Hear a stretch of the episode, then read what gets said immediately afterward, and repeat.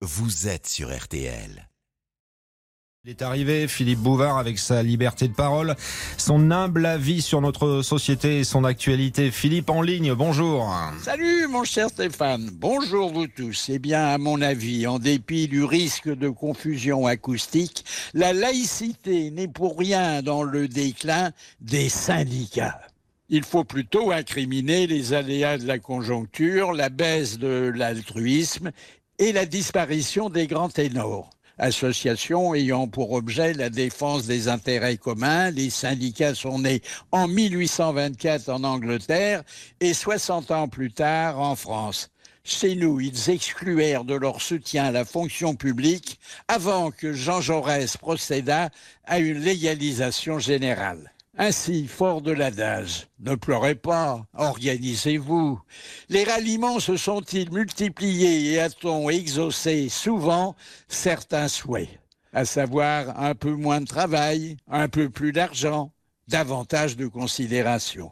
Petit à petit, tous les métiers s'y sont mis. Les fileuses de soie, les journalistes, les rouleurs de fût et même les clowns. Coup de chapeau à Juliette qui a créé la CGT et auquel euh, succéda plus tard Henri Krasuki, mélomane abonné à l'Opéra Garnier mais habitué à défiler devant l'Opéra Bastille. Coup de chapeau à Léon Jouot, fondateur de Force ouvrière, que remplaça pendant 25 ans André Bergeron, malgré un costume trois pièces euh, très bourgeois et une cravate piquée d'une perle.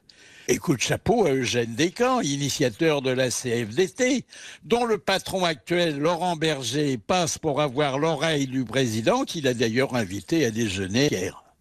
Principales avancées sociales, le SMIC, les comités d'entreprise, la cinquième semaine de congés payés, la retraite à 60 ans, la semaine de 35 heures. Le montant du SMIC et l'âge de la retraite ont augmenté, tandis que les syndicats qui réclamaient des renforts d'effectifs ont vu fondre les leurs.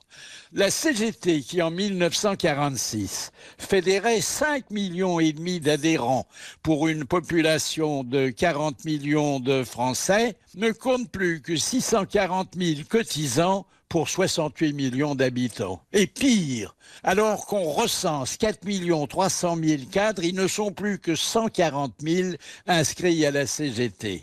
J'avoue que trop occupé ou pas assez motivé, je n'ai jamais été syndiqué.